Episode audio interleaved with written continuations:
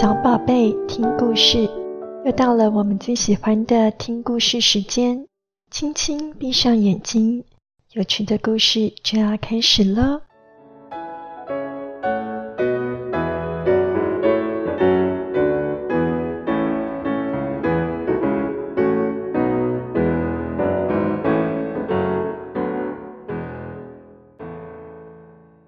今天我们要听的故事是。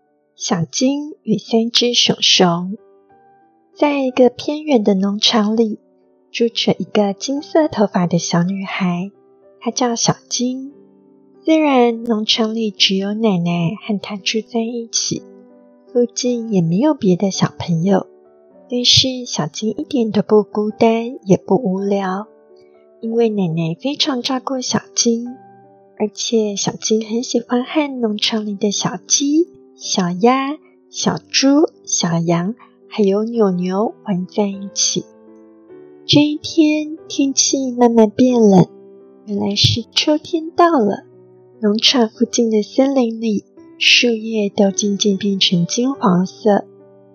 小金想把金黄色的叶子捡回家，压进书本里，做成一张张的书签，送给爱看书的奶奶。小金一个人提着竹篮子往森林走去，一路上开心地边唱着歌，边弯腰捡金黄色叶子。就这样子，一边走一边唱一边捡。突然，他看见有一间小木屋，门牌写着“三只熊熊的家”。他很想要进去小木屋里参观，所以他大声问说。请问有人在家吗？可是都没有人应门。于是他又再敲敲门，没有想到小木屋的大门就自己打开了。小金好奇地走进这一间三只熊熊的家，一走进去就闻到好香的味道。原来餐桌上面摆着三碗奶油浓汤，大的碗上面印着熊爸爸。中的碗上面印着熊妈妈，小的碗上面印着小熊熊。奶油浓汤实在是太香了，小金一边闻着，肚子一边咕噜咕噜叫着。就在这个时候，小金好像踩到什么尖尖的东西，脚底突然刺痛了一下。他往地板一看，原来整个家里到处都是玩具积木。一定是小婶婶玩过之后都没有收，于是小金卷起袖子，把一个个玩具积木全部都捡起来，放在收纳积木的收纳箱里面。当他将所有的积木都收到箱子里面之后，小木屋的大门突然打开，原来是婶婶一家人回来了。看到小金站在屋子里面，都吓了一大跳。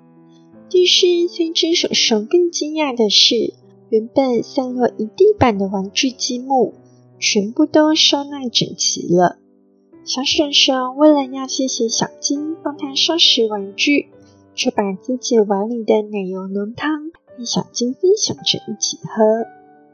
奶油浓汤喝完之后，熊爸爸和熊妈妈带着小熊熊一起陪小金走回农场里的家。在走回农场的路上，熊爸爸一边走一边捡木柴，整个肩膀上都扛满木柴。熊妈妈也提着好几个水桶到小河边，将水桶里面装满干净的水。小金和小熊熊则是手牵着手。一边唱歌，一边继续捡金黄色叶子。大家一起慢慢走回农场。在农场里等着小金回来的奶奶，一听到小金敲门，开心的赶快去开门。门一打开，熊爸爸马上有礼貌的跟奶奶说：“奶奶你好，我是熊爸爸，这些木柴是要送给你的。”这样家里冬天壁炉就有满满的柴火，可以舒服的取暖。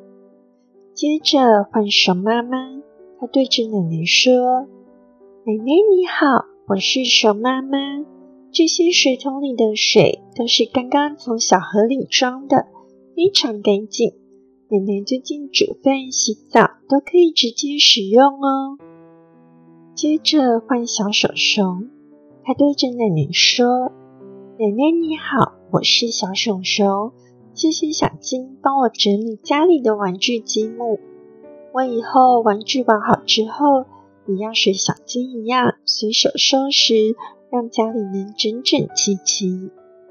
最后是小金，他紧紧抱着奶奶，跟奶奶说：“这些金黄色的叶子是小熊熊和我一起捡的，我们要压在书本里，做成一张张的书签，送给奶奶。”奶奶看到小金和熊熊一家人能够成为朋友，好开心。也很开心，大家带这么多的礼物送他。于是奶奶就用熊爸爸送他的木柴生火，将一片片面包烤得热乎乎的。接着再将熊妈妈带来的河水煮沸，熬煮又香又浓的草莓果酱，涂抹在面包上面。大家一边吃着美味的草莓果酱面包。一边听奶奶朗读她最喜欢的故事书，共同度过一个温暖又幸福的秋日午后。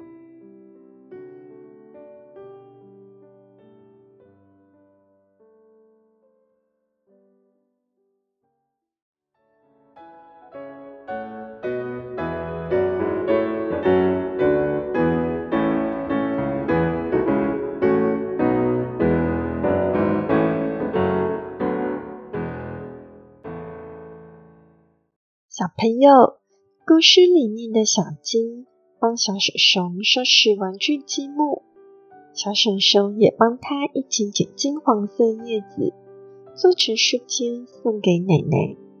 他们彼此互相帮助，也因此成为了好朋友。我们和朋友、同学还有兄弟姐妹之间，也要一起互相帮助哦。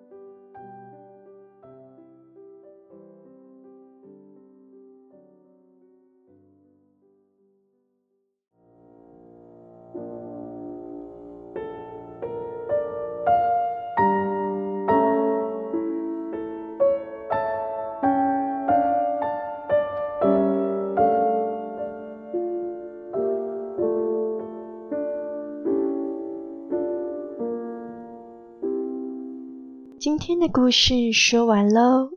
你喜欢吗？